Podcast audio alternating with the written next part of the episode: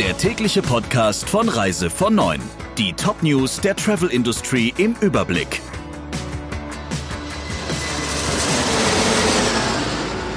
Mit Ursula Lampe. Schönen guten Morgen. Kommen die neuen Corona-Test- und Quarantäneregeln später als geplant? Das zumindest berichtet die Bild-Zeitung. Demnach könnte das neue Regelwerk für Einreisende aus Risikogebieten nicht wie bislang geplant am 1. Oktober, sondern erst nach den Herbstferien in Kraft treten. Grund für die Verzögerung seien Probleme bei der Digitalisierung der Aussteigekarten. Diese sollen Reiserückkehrer ausfüllen, damit ihr Aufenthaltsort bekannt ist und die Quarantänepflicht überwacht werden kann.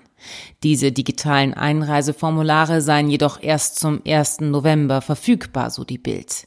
Solange könnten Rückkehrer eine verpflichtende Quarantäne dann doch noch durch kostenlose Tests vermeiden. Der Schlagabtausch zwischen Vertrieb und Veranstaltern geht weiter. Auslöser diesmal ein Bericht im Fachportal FVW. Anfang August hatte Reise vor Neun über eine neue Live-Chat-Anwendung im TUI-Buchungssystem Iris Plus berichtet, die die Kommunikation mit dem stationären Vertrieb mittels einer Rückruffunktion verbessern sollte. In dem Artikel des Fachportals FVW wird dieses Thema erneut aufgegriffen und erläutert, wie ein Chatbot Fragen von Reisebüros automatisiert beantwortet oder je nach Verfügbarkeit an TUI-Mitarbeiter weiterleitet. Soweit so gut, sollte man meinen, doch eine unscheinbare Passage sorgt jetzt für riesigen Ärger. Darin heißt es, Laut TUI greifen viele Reiseberater auch dann zum Hörer, wenn sie das Problem selbst lösen können oder Informationen, zum Beispiel im TUI Newsnet, vorliegen. Das sei bei gut der Hälfte aller Kontakte der Fall, teilte TUI mit. Das will so mancher Reiseverkäufer nicht auf sich sitzen lassen. Die Reisebüros werden von TUI als blöde und unfähig hingestellt, ärgert sich ein Reisebüroinhaber. Wir brauchen Hilfe von einem Mitarbeiter, sonst würden wir auch nicht anrufen, schimpft ein anderer auf die Chatbots.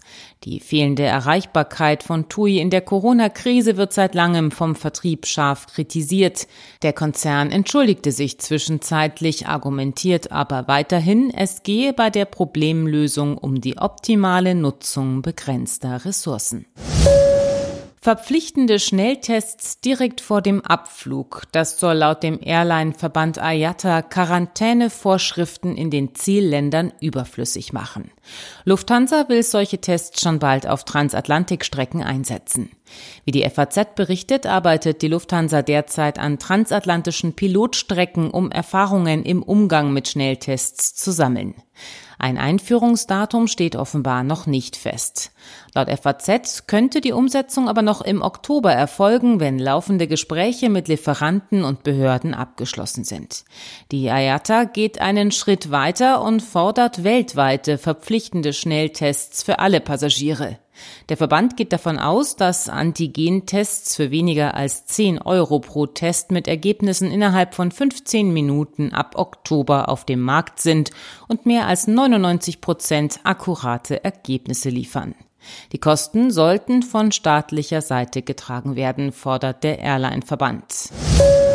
Laut dem Deutschen Hotel- und Gaststättenverband DEHOGA dürfen Reisende aus Risikolandkreisen in Baden-Württemberg, Brandenburg, Hamburg, Hessen, Saarland, Sachsen und Sachsen-Anhalt nicht in Hotels übernachten.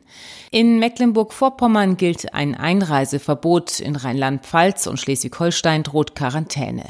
Für die Hotellerie sind die Beherbergungsverbote und deren Umsetzung ein Problem. Der Hotelverband fordert, es müsse klare Regelungen, Prozesse und Zuständigkeiten geben. Zudem müsse unmissverständlich geregelt sein, wer für Stornierungskosten und für eventuelle Verdienstausfälle aufkommt. Am morgigen Freitag kommt es zu einem landesweiten und ganztägigen Streik an den italienischen Flughäfen sowie bei Alitalia und Alitalia Cityliner. Das hat der Krisenwarndienst A3M bekannt gegeben. Verschiedene Gewerkschaften hatten demnach zu dem Ausstand aufgerufen. Ob Bodenmitarbeiter oder Kabinencrews in den Ausstand treten, ist derzeit noch nicht bekannt. Dennoch müssen Flugreisende mit Unterbrechungen, langen Wartezeiten sowie unter Umständen mit Flugverspätungen und gestrichenen Verbindungen rechnen, heißt es bei A3M. Soweit das Wichtigste aus der Branche. Ihnen noch einen schönen Tag.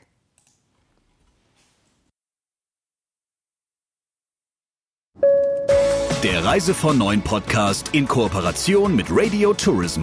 Mehr News aus der Travel Industry finden Sie auf reisevorneuen.de und in unserem täglichen kostenlosen Newsletter.